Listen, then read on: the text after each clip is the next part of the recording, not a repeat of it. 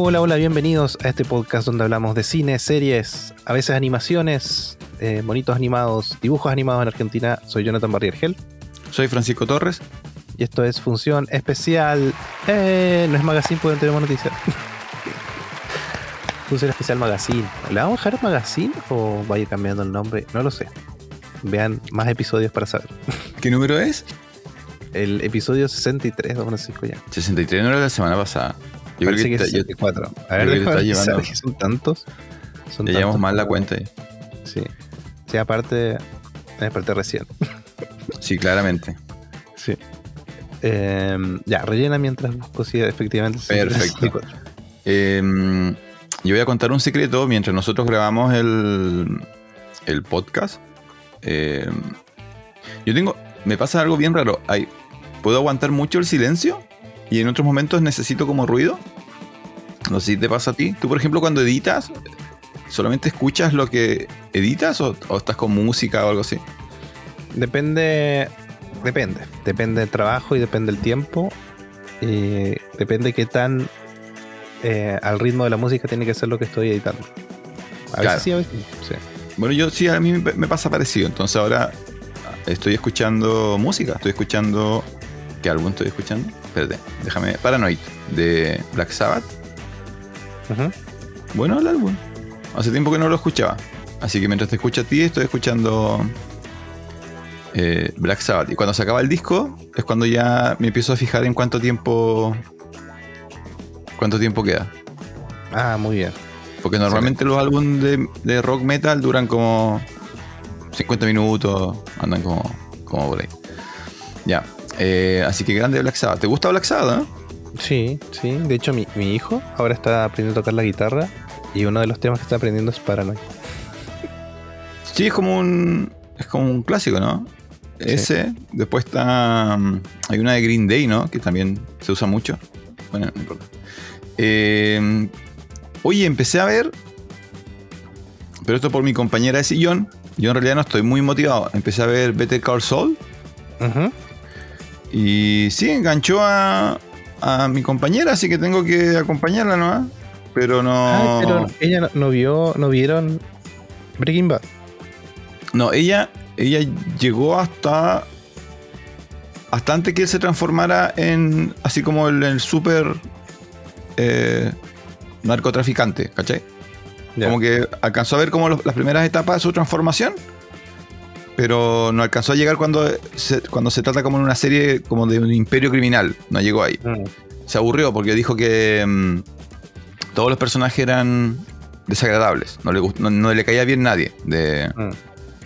y yo la abandoné, yo lo he contado varias veces, lo abandoné muy rápidamente porque yo la vi en vivo. Entonces, como a la tercera semana que, el- que la serie era sobre un profesor con cáncer, como que yo ya no, así como, no, esto no es para mí. Y claro, después se transformó como en el boom, y yo, pero yo ya la había abandonado. Y ahora empezamos a ver Better Call Saul, y claro, a ella le generó todo lo, el- lo contrario de que los personajes en Better Call Saul son más simpáticos, o más Ah. interesantes, son más televisivos en realidad. Sí. Partiendo por, por, por Soul, por el protagonista, pero además los otros son como más, más, más, más entretenidos por ahora. Entonces ya la enganchó. A mí, a mí me está pareciendo bien. Todavía no, no, no sé. No, o sea, me gusta, pero no. Si no estuviera con, con mi compañera, yo creo que dedicaría mi tiempo a, otro, a otras series. Ah, muy bien. Pero ya van por la temporada 1, la 2. Vamos terminando la 1. Ah, muy bien. De hecho, creo que, nos creo que nos falta. No, no, no voy a enganchar. Creo que nos falta. Uno de- el último de la 1. Es que ¿sabes lo que me pasa? ¿Sabes dónde me. Me, me desconecta la serie? Yo no sé cuánto te acuerdas de la primera temporada, sí, po, también. Porque hace, ¿cuánto la viste tú? La primera temporada fue el. el 15, ¿no? Mm. Hace 7 años. Bueno, resulta que, claro, la serie parte y parte como esta serie de, de este abogado que es como. eh, ¿Cuál sería el término? ¿Cuál sería el término argentino? Ladri. Ladri. Ladri. Chanta, Ya. o medio chanta. no sí, chanta. cómo. ¿En Argentina esa la palabra, ladri? Puede ser, puede ser. Ya, ok.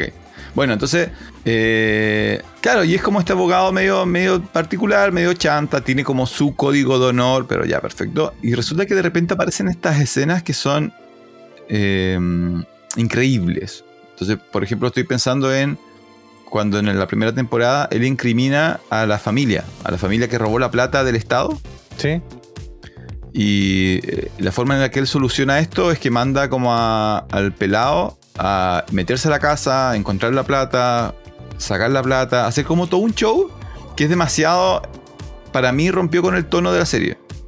Como que la, serie intentaba hacer como semi-real y de repente aparecen como estas secuencias que son como muy, muy televisión de los 80, así como muy Misión Imposible de los 80, así como... Entonces ahí como que me desconecta un poquito. Cuando los personajes están hablando, el diálogo, las interacciones entre ellos, las discusiones entre ellos, eh, o, las discusiones internas, ¿no? Me parece súper interesante, me gusta mucho, pero de repente aparecen estas cosas como que son muy muy televisivas, así que, pero no, bien, bien Better Call Saul, y me imagino que después mejora, pues me imagino que la primera temporada es como un poco colocar la base y después va agarrando como una bola de nieve, así que voy a ir avisando a medida que voy que vamos avanzando con Better Call Saul. Ah, excelente, excelente. Muy bien. Oye, ahora que me acordé que eres argentino, en una clase, pero después en la misma clase se resolvió así. Según un alumno que, tengo una clase que estudió en Córdoba, creo. No, en Comodoro. Estudió en Comodoro. A los argentinos nos les enseñan quién es eh, Cristóbal Colón. ¿De cuántos años tiene él? ¿Está en la universidad? ¿Cómo nos van a enseñar quién es Yo, sabes que casi, bueno, para los que no saben, nosotros con Jonathan grabamos el podcast todos los, fines de semana, pero no tenemos una relación constante de comunicación. No somos así como, no nos juntamos a comer ni nada. Entonces, era una de las pocas veces que casi te llamo. Pero dije, no, capaz que esté trabajando o durmiendo, cualquiera de las dos opciones.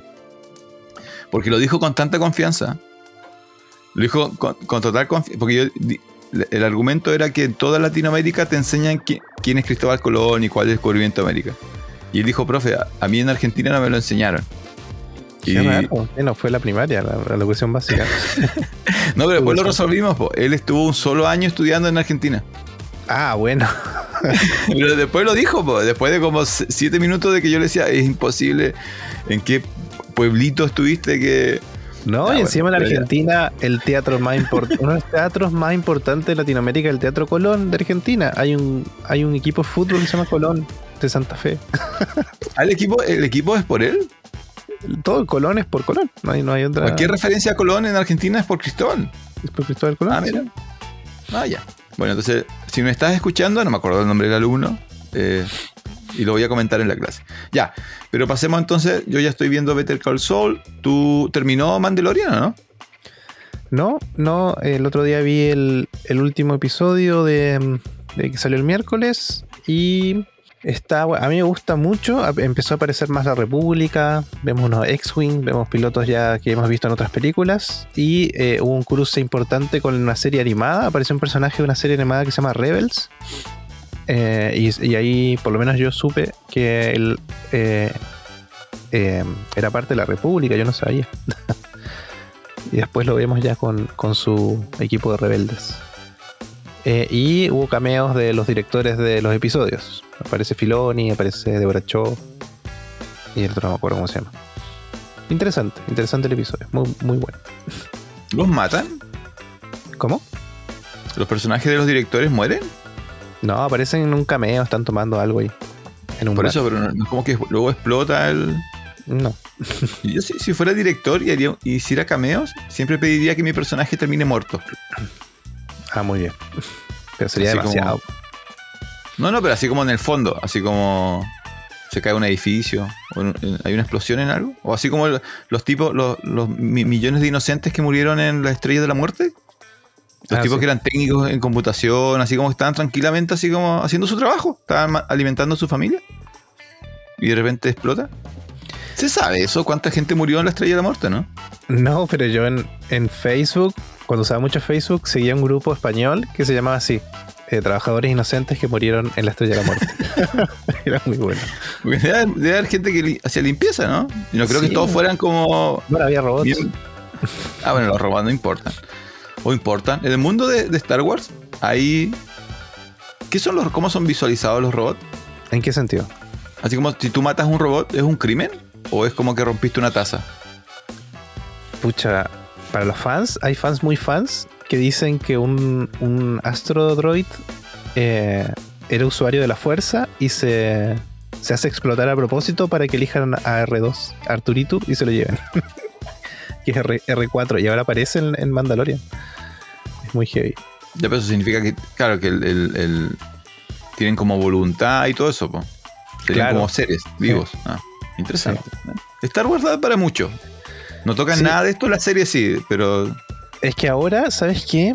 No, no específicamente los robots, pero la serie Mandalorian está explorando qué pasó eh, porque gana la República, ¿cierto?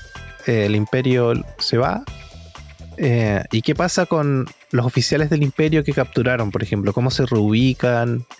¿Qué pasa con ellos? Y están dando pistas de cómo vuelve eh, después el, el eh, The First Order o el nuevo Imperio a- a volver a surgir en el fondo. Eso está bueno, porque hay cosas que no, no, no- no se habían tratado, temas que no se habían tratado en, en las películas. Y eso No, es interesante igual Mandalorian, porque está explorando Claro. otras cosas. La película no tiene tiempo para, para procesar eso. No, pero una película mala, no me acuerdo cuál de las tres nuevas es, pero exploran que habían casas de apuestas y un planeta casino y explotación infantil y maltrato animal. Se van muy bien la volada. Pero Sí, nunca po, se lo explicaron, pues, donde liberaron como uno- a las versiones de los caballos de ellos. po. Sí, sí. Sí, sí me acuerdo. Sí, esa la fui a ver, creo, creo. Ya, bueno, entonces Mandalorian ahí va, para ti, para tu gusto, va sólido. Sí, Pero, sí, tú, sí. tú ti- pero tú tienes tatuado el, el símbolo de la.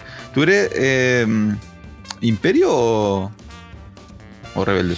Eh, a mí me gusta mucho más la estética del imperio, lo siento. Ah. Ajá, ya, Porque ropita y navecitas. la ropita de navecitos. Eh, pasemos entonces a, a películas. Voy a partir yo porque Don Jonathan ya me dijo cuál. Don Jonathan va a necesitar tiempo para explicar lo que él vio. Así que yo parto un poco más rápido. Eh, pero la recomendamos ayer en Instagram. Así que si nos siguen en Instagram, ya saben lo que. Una de las que voy a comentar. Que se llama eh, Las Guerras de los Unicornios. Que es una película animada europea. Fundamentalmente española y francesa. Eh, es del año 2022 originalmente, pero primero la sacaron en varios círculos de, de. ¿Cómo se llama? De festivales y cosas así. Luego tuvo un pequeño salida en teatros, muy pequeño. Eh, no sé si está planificado cómo lo van a ir sacando alrededor del mundo, pero es muy, muy buena película. Eh, yo vi el tráiler, yo vi el tráiler como un chiste, me lo mandó mi hermano y me dijo, mira esto, qué absurdo. Y eh, cuando tú ves el tráiler, lo que ves es una película animada muy colorida de una guerra entre algo así como los osos cariñositos en contra de, lo- de unicornios. Unicornios así como de colores y cosas. Entonces, eh, el tráiler te da a entender que es una comedia. Que es una comedia absurda sobre guerra en estos seres que representan como dos de los principales eh, iconos de la infancia. Así como cuando tú eres chiquitito o tienes un osito o tienes un unicornio. ¿Tú qué tenías, doña Jonathan? Eh, cuando era chico tenía un oso. ¿Viste? Un oso. Yo tenía un, un oso gruñón. Era el, el de los osos cariñosos, el gruñón. Que tenía como, en su guata tenía como una tormenta. Ah, no, pero la mía era oso genérico. Ah, no, el mío tenía ese. No sé quién me lo dio y no sé qué me quiso decir, pero igual como que le anduve achuntando. Pero bueno. Entonces descargué la película y dije, ¿sabes qué? Vamos a darle una oportunidad. Y resulta que, oh, gran sorpresa, la película es una película de guerra eh, o de antiguerra en todo orden. Es así como está el nivel de pelotón, de la delgada línea roja, de Apocalipsis ahora, en términos de temáticas, en términos de seriedad, en términos de tratamiento de los elementos de la guerra. Y una película súper seria, súper dramática, súper tensa, eh, que sucede en un mundo donde un ejército son osos cariñosos y otros son eh, unicornios. Pero el mensaje, el contexto, la violencia, el drama, los, los temas que trata la película son todos muy, muy adultos, eh, muy influidos por, por el concepto de guerra que vivió Europa en el siglo XX. Es, muy- es como la versión animada de Todo Tranquilo en el Frente Oriental. Ah, ya, pero entonces es seria la película, es como un drama. Es seria, es súper seria. eh, y los, pequeños elementos de humor es cuando adaptan cosas como a. co- Como por ejemplo, como son osos cariñosos, eh, comen eh, eh, como bellotas, una cosa así. Entonces, claro, cuando comen se ven como lindos, ¿me entiendes? Así como tienen los ojitos grandes, brillantes, pero eso dura como dos segundos. Luego empiezan a discutir así como, ya, pero ¿quién va, quién, ¿cuál va a ser el comando que tiene que ir a matar a tal sujeto? ¿Y quién tiene que ir a desactivar la bomba? Pero yo no quiero ir porque tengo familia. Y los generales mandan a los soldados. Toca todos esos temas, así como de, de las autoridades que mandan a los soldados, pero las autoridades nunca van. Del rol de la iglesia. Porque hay como un mensaje medio como extremista en la guerra es súper seria la película, lo cual me hace preguntar para quién es. Y ahí tengo mi duda, así como no sé para quién la hicieron. Porque no es para niños y el adulto va a ver las películas de guerra tradicionales. O sea, si yo le digo a mi papá, oye, hay una gran película de guerra que se llama La Guerra del Unicornio, mi papá no la va a ver. Mi papá va a ver Pelotón, va a ver eh, Salvando Soldado Ryan, si quiere algo más liviano en términos de guerra. Pero esta es súper, súper seria. Entonces, eh, nosotros la recomendamos en Instagram para los que. Mm, para los que realmente. Los que están buscando algo de cine distinto. En género. De nuevo, es, una película de guerra. Pero eh, esta mezcla rara te genera sensaciones singulares. Así como es raro ver una película de animación tan, tan seria. Solamente terminar con que el director y el escritor es Alberto Vázquez, que es un reconocido eh, ganador de los premios Goya en España por su trabajo en cómics y historietas. Entonces, ¿Y él hecho en inglés? No, está en español. Ah, muy Pero están en un español muy eh, internacional. Es, ah, casi, casi neutro, neutro mexicano. Hay muy poco. Los insulto nomás cuando cuando insultan un poquito se les escapa el, el gilipollas y cosas así. Para que se haga una idea, para que se haga una idea de qué se trata, o, el tono de la película, eh, los dos protagonistas son dos hermanos, eh, uno un poco mayor, y durante la infancia de esos hermanos, sus padres se separaron. Por lo tanto, el hermano, que es un poco mayor, guarda un fuerte resentimiento interno en contra de su mamá y su hermano menor. Y su hermano menor, en cambio, como estuvo protegido del, divorcio, tiene una actitud mucho más sana y positiva.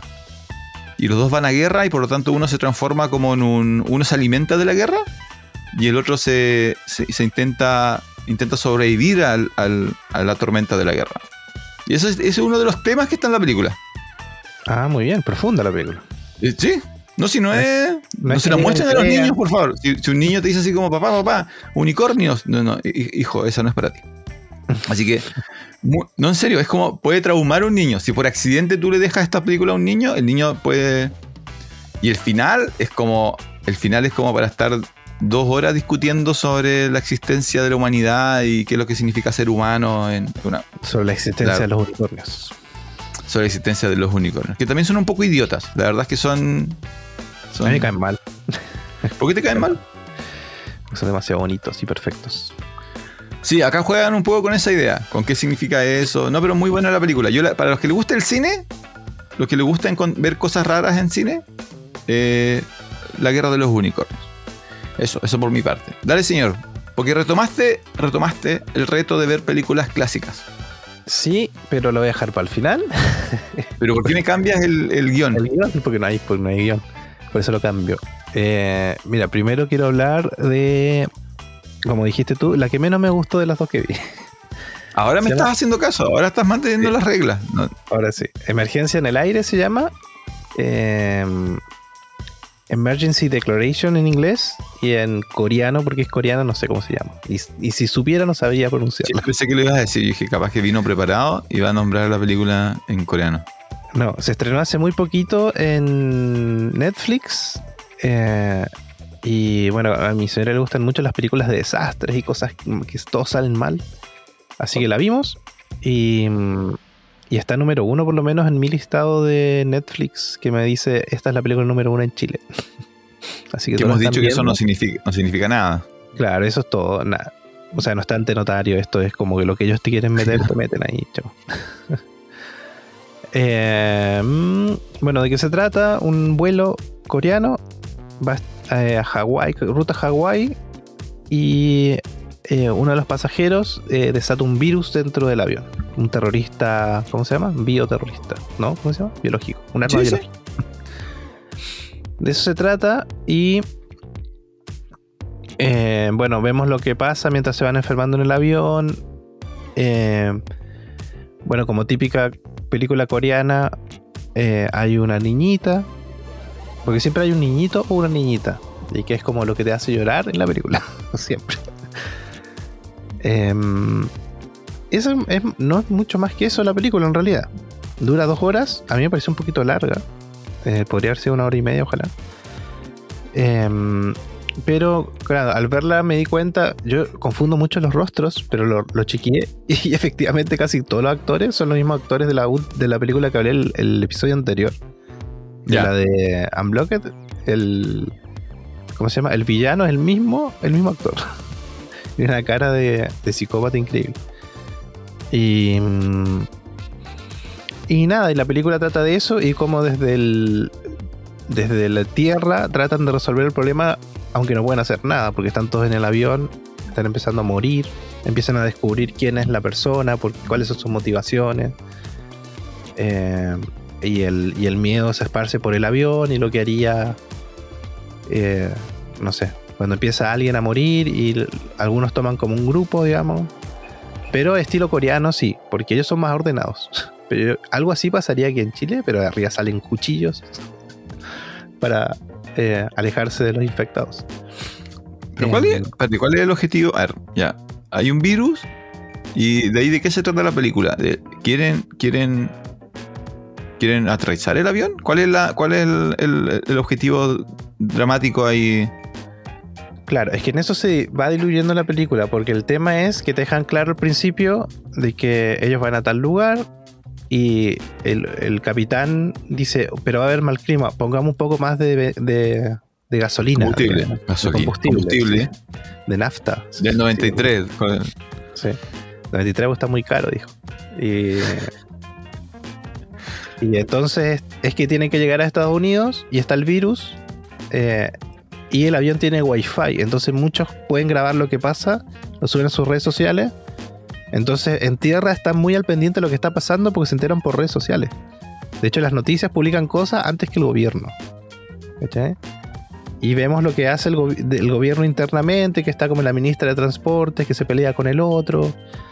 Después se sabe que, este terrorista trabajó en una bioquímica, una empresa muy, al parecer, poderosa de, de Corea, de que ellos no quieren colaborar con la investigación. Pero todas esas cositas que yo te las cuento así, pasan muy rápido en la película, pasan muy por encima. Y, es, y después el dilema moral de que si cada país dejaría aterrizar un avión que saben que están con un virus que es nuevo y que nadie conoce la cura. Eh, y en el fondo eso, en Estados Unidos no lo dejan aterrizar, después en otro país tampoco y así. Y, y al final es una lucha entre que se acaba el combustible y que lo dejan aterrizar en algún lugar. Mientras sigue muriendo gente. Así que eso, es entretenida de ver, sí. A mí me parece un poco larga y algunas cosas que, claro, hay que. Nada, hay que entretenerse con la película. Si te empiezas a preguntar cuánto se demoran en hacer una cura, igual la película se cae en eso, pero. Pero bueno, esa es la película de ¿Se emergencia. aplica, se aplica lógica? ¿Se aplica lógica a, Sí, la va a pasar mal, pero a bueno. alguna la pasada? man? Yo estoy seguro que hay una serie que, que es lo mismo. Estoy No, seguro que hay, una- hay un llama- capítulo. Es una serie No, nunca. francesa. ¿Ya? ¿No es la que digo yo? Parece sí. Es tú primero. Algo pasa en un aeropuerto que se dan cuenta de. Bueno, ellos salen con el avión y empiezan a aparecer reportes de que la gente muere si lo toca el sol. Y entonces el avión tiene que ir siempre en contra del sol. Ah, no, no, no. Yo, yo recuerdo haber visto un- en una serie, pero te hablo de, eh, la época así como los expedientes X, donde cuentan, a- donde es la misma trama. Un virus en un avión y la, la pregunta es si el avión debe aterrizar o si el avión tiene que sacrificarse y una cosa así. Sí. Algo que me, Este- que me disgustó mucho de la película es que usan mucha música así como copiada, muy parecida a otras películas. Y en un momento usan la- las canciones o, o muy parecida la banda sonora a la de Contagio. ¿Te acuerdas la película Contagio? Que hablamos un par de veces ya. Sí, pues sí. Y usan casi la misma canción. Yo creo que es la misma canción. Es Varias como su tono, sí. Sí. Este. mm, ¿Necesitábamos una película? ¿El, el siglo XXI necesitaba un- un- una nueva versión de un virus en, ¿O no? Eh, No, no, pero entretenida. Es del 2021, sí, así que on- onda que se hizo cuando pandemia. Así que. Como que ese fue su momento de la película. De haber sido Sí, muy pegado mucho cuando estábamos en pandemia. Lo que pasa es que el, puede ser eso, pero también para mí me, me genera el efecto contrario, que como dices tú, el conocimiento general de la población respecto a estos temas ha mejorado. Mm. Entonces, como dices tú, uno empieza a preguntarse ya, pero la- los virus se transmiten tan rápido. ¿Y ¿Cuál es el periodo de, de incubación del virus? Eh, y claro, y, el, y cómo funcionan las vacunas. Ya no es como. Antes tú podías hacer películas con estos virus mágicos que, que se movían tan rápido de, de una a otra persona y ahora es como. No sé, creo que es más difícil convencer a. Que esto está. Porque el- todo esto es durante un vuelo de un avión. Claro, sí. Y se O sea, contrasta con lo que pasa en tierra, como cómo descubren que él es, eh, Claro. etcétera. O sea, igual explican un poco en la película por qué el virus es tan letal y tan rápido también. Hay como pruebas de ensayos, descubren que tiene como un mini laboratorio y cosas así. Hay sangre de, de tigre en el virus. Mm. Eh, ya, entonces, pero no te gustó tanto. No tanto, pero es entretenida. Como se la, la- la gente que le gusta las películas así como de desastre, está bien. Como, como tu señora. Mm. Sí. No sé por qué le gusta. A mí no me gusta ese género para nada. ¿A ti? Eh, no he encontrado una que sea como de mi gusto. Sí, la que más me gusta es Contagio y no es de desastre, es de un No es thriller desastre. de detectives. Claro, claro. Sí, no, no es de. No, a, a menos que sea como una comedia, así como la que sacó Netflix, ¿cómo se llama? El año pasado. Mm, La que va a caer el meteorito, ah, donde, donde está DiCaprio. sí, sí, sí. Eh, no mires arriba, don't look up. No mires arriba, no, no look up. Es, es, eh, porque es una comedia. Bueno. Ya, eh, la otra que yo fui a ver, porque yo me acuerdo que cuando, cuando se me invitó a Función Especial, la idea era que fuéramos al cine, pero después el creador de Función Especial como que no, no ya no cumple con esa premisa ya, po. Me manda a mí nomás al cine, po. Entonces la semana pasada fui al cine al estreno local de mm, John Wick 4, ya lo comentamos la semana pasada. Y esta semana era el estreno de eh, Calabozos y Dragones, Honor entre Ladrones. Y ahí estaba yo, listo, en la fila. ¿ya? La verdad es que muy poca gente. Eh, por lo menos a la función que fui yo, al cine que fui yo, habían una docena de personas Mm, viendo Calabozos y Dragones, Honor entre Ladrones. Puede ser porque quizá la película no, no tuvo tanta publicidad acá, eh, pero tenía muy buenas calificaciones, venía con muy buenas notas desde, desde Estados Unidos eh, y con un muy buen casting, con un muy buen grupo de actores. Así que no, la fui a ver. Y la verdad es que muy, muy, muy entretenida. Esta es la, creo que es la segunda película que lleva la denominación Calabozo y Dragones. La primera era muy, muy mala. Tú viste la primera, ¿no? No, esto ya lo conversamos y yo te dije que esta yo tenía mucha fe, pero no la fui a ver. La, la primera, que no me acuerdo qué año era, eh, era bien malita, la verdad. Era bien, bien malita porque en realidad no entendían mucho de lo que eh, representa Calabozo y Dragones. Entonces, bueno, Calabozo y Dragones es una eh, marca internacional de... En un momento eran juegos de rol y ahora se ha transformado, hay videojuegos, hay cómics, hay eh, otro tipo de juegos de mesa, eh, de hecho se, se ha metido a otros juegos, ha invadido el mundo, es una de las marcas más importantes de, de ciencia, no de ciencia ficción, de fantasía y elementos míticos, ¿ya? Calabozos y dragones, y muchos de sus elementos eh, son transversales, o sea, la- toda la idea de que hay eh, enanos, ladrones, eh, asesinos en, en películas de fantasía, mucho de eso viene alimentado de, de calabozos y dragones. ¿Tú alguna vez has jugado rol o no? No, es algo que tengo pendiente hace mucho tiempo, sí. Pero tú jugarías mascarada. Tú No, jugarías no de vampiro. ¿no? Ya tienes hecho No tu vampiro ya, ¿no? No. ¿Y qué serías? ¿Qué sería? No, no sé, porque nunca he jugado. Yo Ya, pero, mago, mago, ma-. Al tiro mago. Todos quieren ser magos. No todos, no todos pueden ser magos. La, película lo deja claro. Se necesita. A veces se necesita un paladín, un bárbaro, un druida. Yo creo que muchos druidas van a salir muy contentos de esta película. Bueno, Yo jugaba eh, World of Warcraft y era cazador. Ah, también, pues, eso también está alimentado ahí por. Bueno, Calabozos y Dragones, entonces, 2023. Película de fantasía, de acción, protagonizada. La pareja principal es Chris Pine, que mundialmente famoso por, los, remakes de mm, Star Trek. Y Michelle Rodríguez, porque es parte de la familia de eh, Rápido y Furioso. Creo que esta es de las pocas cosas que Michelle ha hecho fuera de. que con la plata que debe ganar con, con Rápido y Furioso, ella hace lo, que quiere. Y está Justice Smith, que es el protagonista de mm, Detective Pikachu y también ha actuado en algunas de las últimas eh, Jurassic World. Eh, entonces la película es una película, es muy entretenida, la verdad es que es muy, muy, muy entretenida. Eh, un muy buen equilibrio entre humor, acción y drama. muy bien actuada yo siempre lo he comentado, hay películas donde como que se nota que los actores lo están pasando bien. Y esta es una película donde se nota que ellos están ahí con ganas y que era muy entretenido y que fluían las ideas durante la, filmación. Eh, puedo estar equivocado, pero hay algo ahí en el, aire que se nota.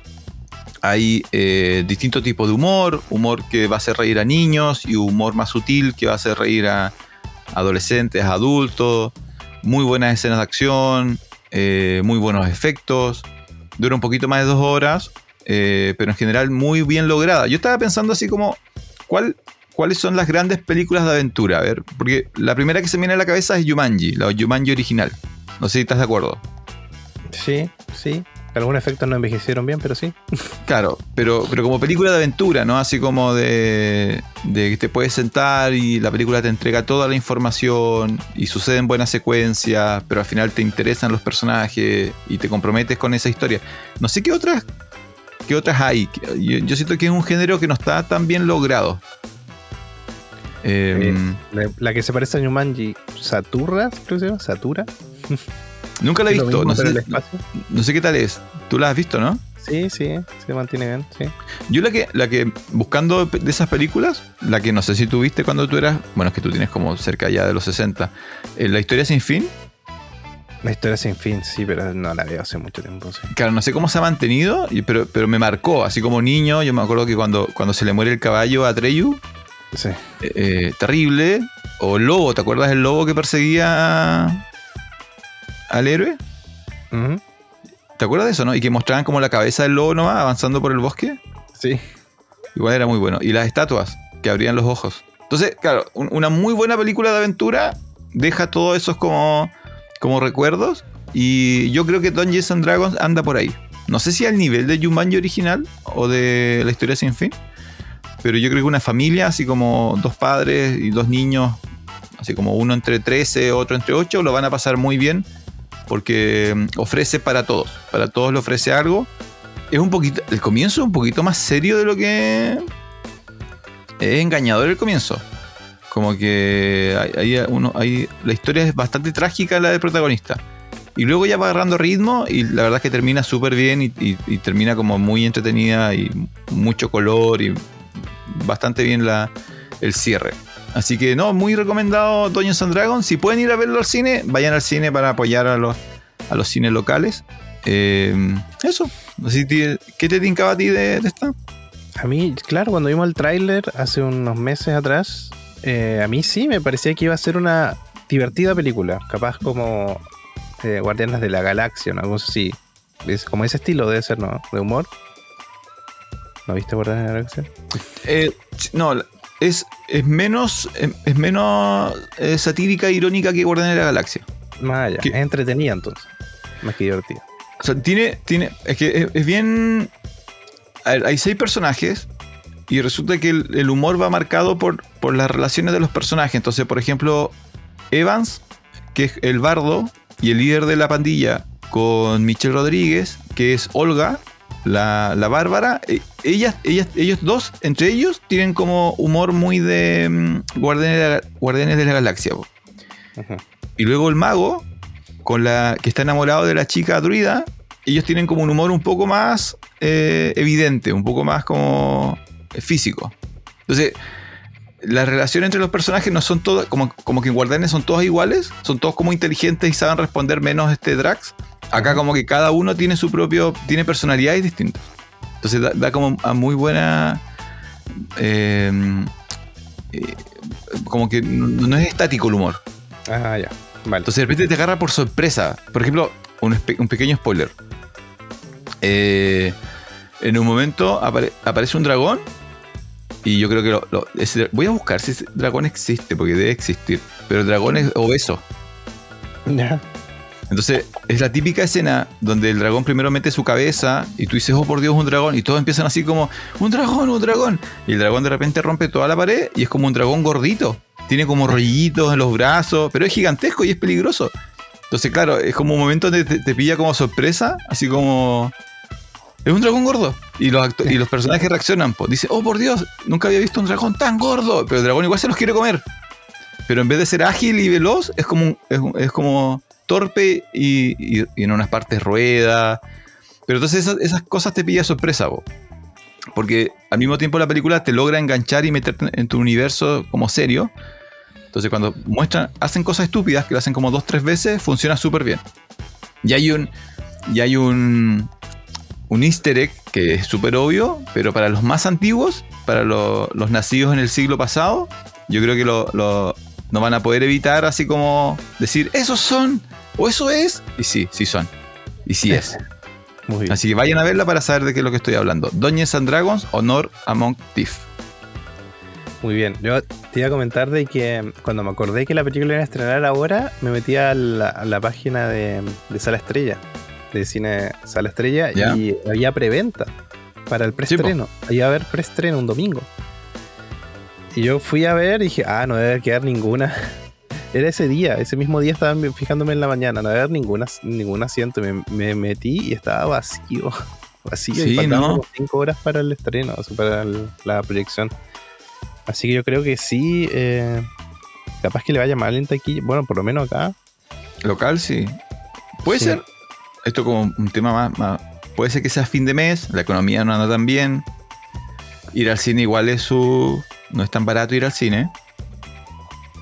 Sí, pero también es muy nicho, yo creo. Es como la película de Warcraft. Sí, hay que, hay que sacarle ese, ese, como te digo, no, es. No es, es. Qué buena tu comparación. No es Warcraft. Mm. No es Warcraft. Es, es, es. O sea, para cualquier persona que vive en el 2023, los conceptos que usa la película de magia eh, y de, especie, o sea, de especie de. ¿Cómo se llaman los, los tipos de.?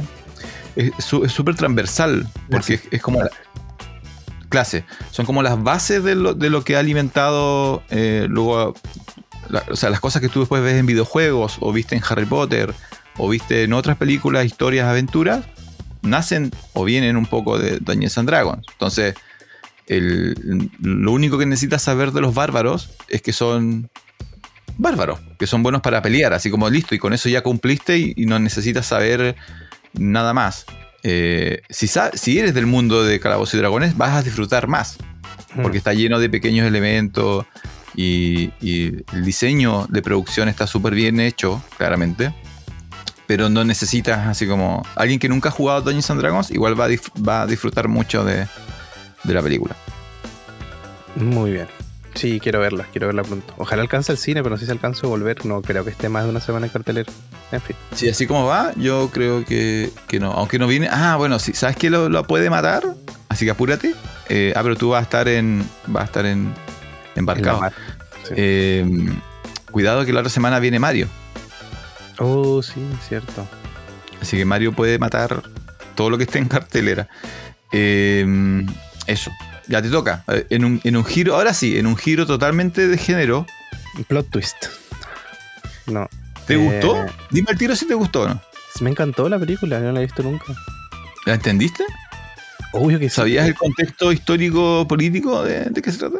Claro, no voy a mentir si hay cosas que se me escapan porque hay que estudiar el periodo y lo que pasó allí, pero sí eh, yo vi esta otra película que se trata de lo mismo, o sea, de lo mismo, del mismo hecho, que es The Post.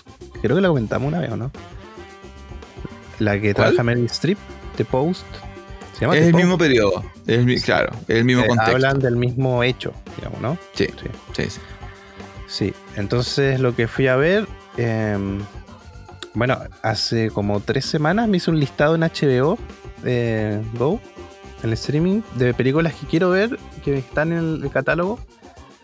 Y bueno, coloqué varias películas que, que siempre he escuchado en otros podcasts o en otras revisiones de, de cine y que nunca he visto, así que estoy empezando a tachar esas del listado. Y fui a ver eh, All the President's Men o Todos los Hombres del Presidente de 1976, si no me equivoco, ¿sí?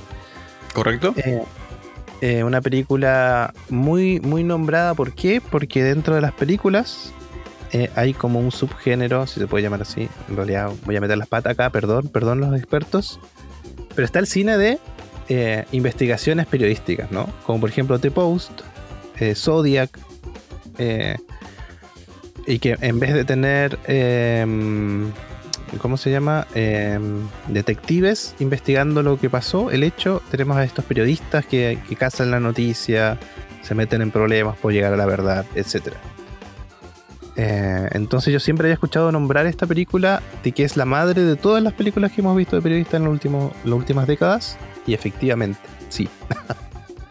sí, los expertos no estaban equivocados, don Francisco. Así que eso, seguimos la historia eh, de dos personajes, eh, eh, ¿cómo se llama?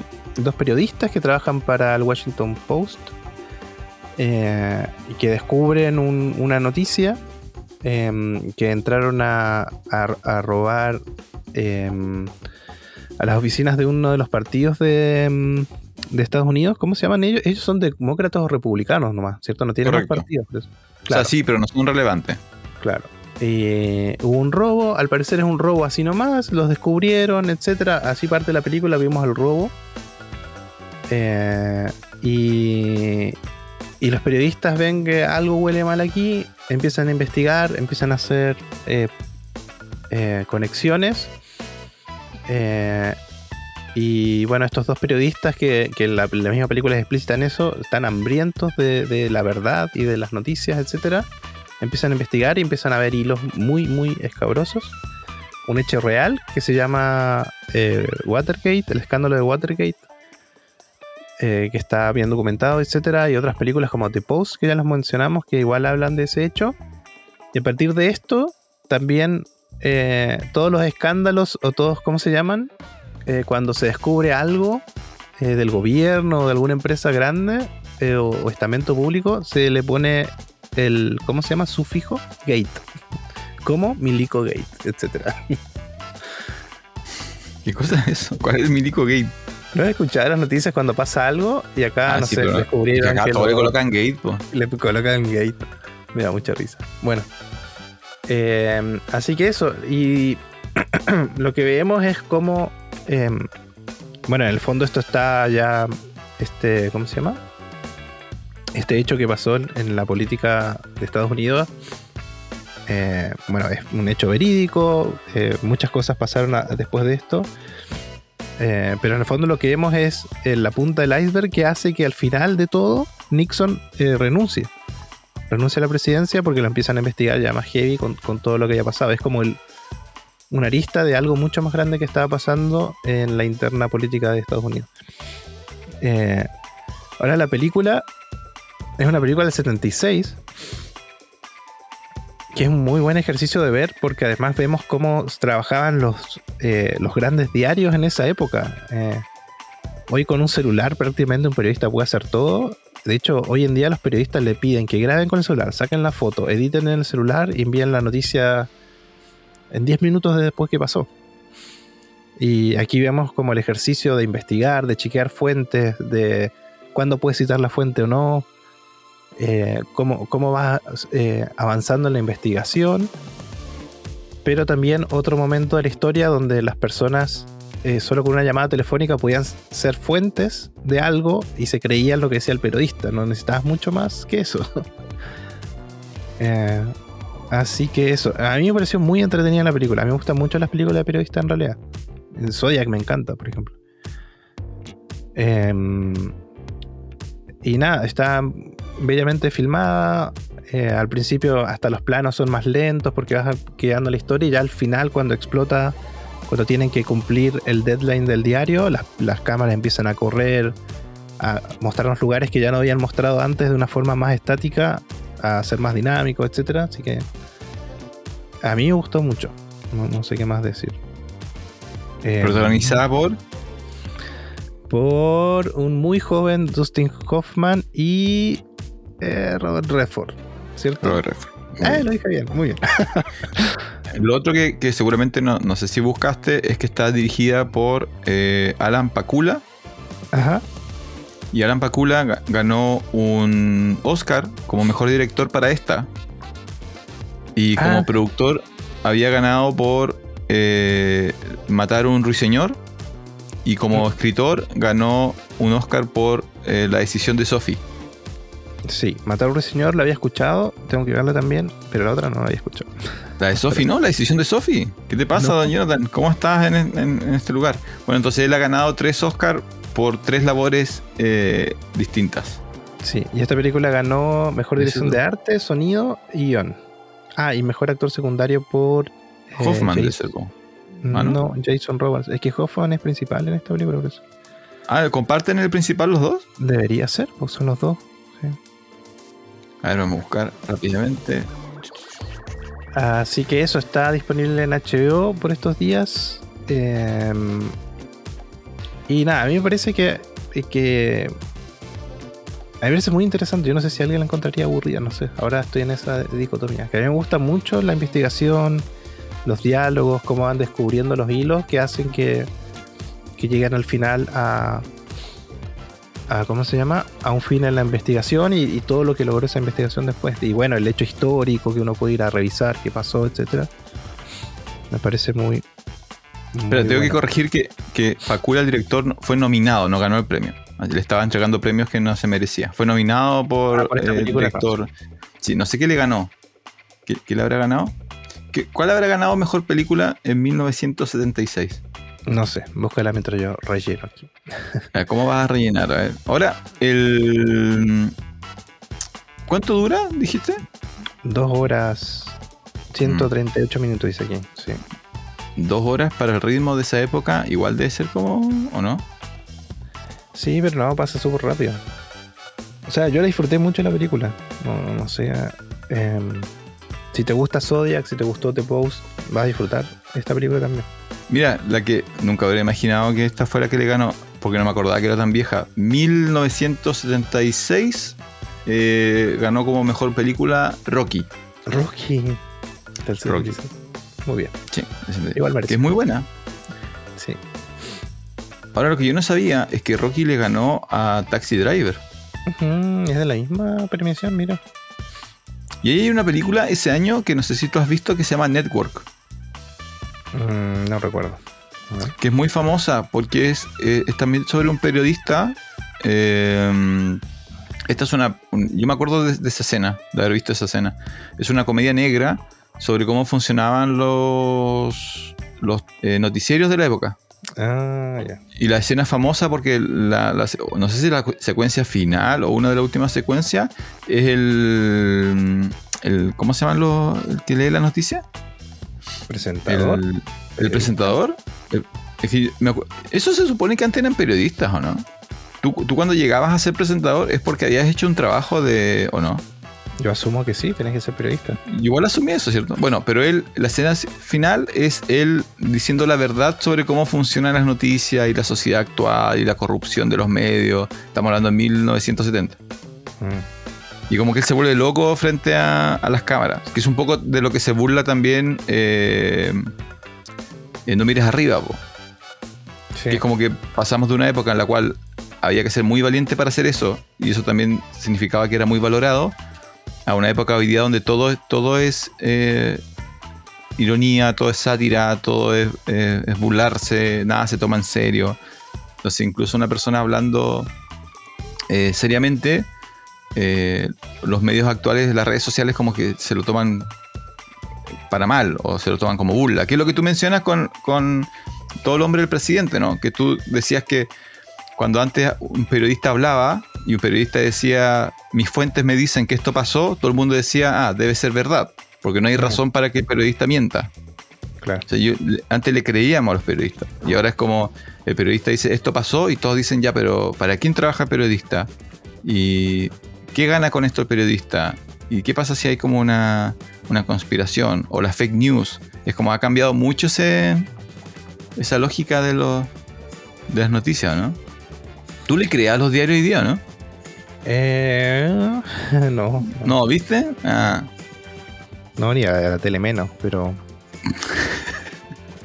Entonces, claro, en ese momento, que de nuevo, la, la película que tú hablas, Todos los hombres del presidente, está basada en un hecho real. eh, cuando el Washington Post eh, publica, básicamente todo el mundo dice, ok, debe ser verdad. Sí, bueno, igual la película explora eso de que, que era un hecho para ellos eh, real y que otros diarios no lo estaban cubriendo y porque otros diarios no lo cubrían. Y en el fondo igual el gobierno trata de desmentir al diario.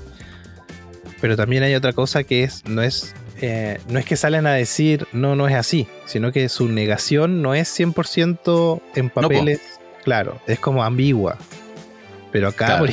pucha, hoy en día cualquier político sale a decir lo que quiere y da lo mismo. así como- Claro, sí, no, hay- por eso te digo, hay una gran, gran diferencia. eh, y de hecho las fuentes, yo me acuerdo, yo tuve un profesor que en los cursos de comunicación que él era periodista y nos explicaba eso, po, nos explicaba que, que una fuente puede, puede confirmar, eh, pero si no quiere mentir, en vez de negar, simplemente puede guardar silencio y el silencio significa algo. Mm, Así como, si no niega, es que, eh, un poco esa frase del silencio. ¿Cómo se llama? Otorga. Así, el silencio otorga. ¿Me entiendes? Pero eso era como dentro de un código donde las personas, uno asumía, él decía, las personas del gobierno o las personas con poder no mentían. Así como a lo mucho se iban a mantener callados. Así como a lo mucho iban, iban a decir así como, no opinaré al respecto o no tengo nada que decir al respecto. Y en cambio ahora, claro, ahora uno no realmente no sabe quién es lo que dice la, quién dice la verdad y quién dice la, la mentira. Sí, heavy. Estamos en, en un mundo, hoy estamos de blancos y negros, está muy heavy. ¿Cómo te informas entonces? ¿Facebook? Eh, no, igual veo, o sea, veo noticias, sí, esa es la verdad. Pero no, no creo lo que me dicen, sino que en el hecho. Y trato de investigar por otro lado si es que me, me causa El ruido. otro, día, el otro día nos pasó algo bien, bien no, no es exactamente esto, pero es como la extensión de esto en la vida real era que eh, en una parte de Punta Arenas nevó. Uy, sí, ¿fue verdad eso? Es- Eso te iba a decir, pues entonces fue como, estaba mi compañera sillón y de repente dice así como, oye, está nevando, porque vio en, en una red social de otra persona que, que subió un video de nieve y fue como a la ventana y dijo, no, no está nevando, fake news. Entonces estaba acusando de fake news a, a, su, a sus redes sociales. Entonces, Ah, pero la persona que ella vio que estaba nevando, ¿era un video de esa persona o de sí, otro? era un video de esa persona. Esa persona Ah. subió un video y ella dijo, ah, está nevando, vamos afuera a ver cómo neva. Y, no- y acá no estaba nevando. Y fue como fake news, fake news. Así que ahora de- desconfiamos de todos. Desconfiamos de todos. Nada es verdad, todo es mentira. Sí, Todo es mentira. es, Don Francisco. Para cerrar y para apelar, aunque, no- aunque no me escucha, el que es terrible para eso, yo estoy seguro que lo- le van a robar toda su plata en algún momento, es mi papá. Papá, si me ¿En estás serio? escuchando, todo lo que llega en las redes sociales no es verdad. No tienes que abrir todos los links. No tienes que responder todos los correos. Ni encima me los manda a mí. Yo ya lo tengo casi bloqueado ya. Estoy a un paso de bloquearlo. Porque manda cosas que evidentemente son falsas y evidentemente son intentos de, de engaño. Pero bueno, por ahora, lo único que ha salvado a mi padre de no perder todo su dinero es que él no maneja ninguna de las claves de ninguna de sus cuentas. Ah, muy bien. Él rechaza todo lo digital.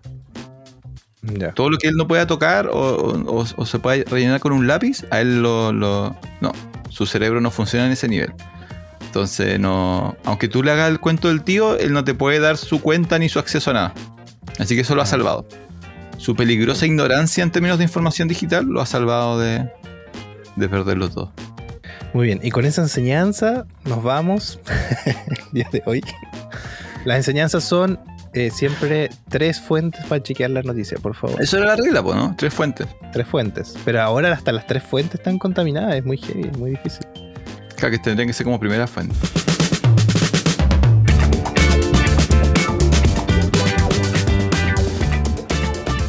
Bueno, espérate, ¿cuál es el resumen de las películas? Entonces yo, ya, Better Call Saul me ha gustado, pero no tanto.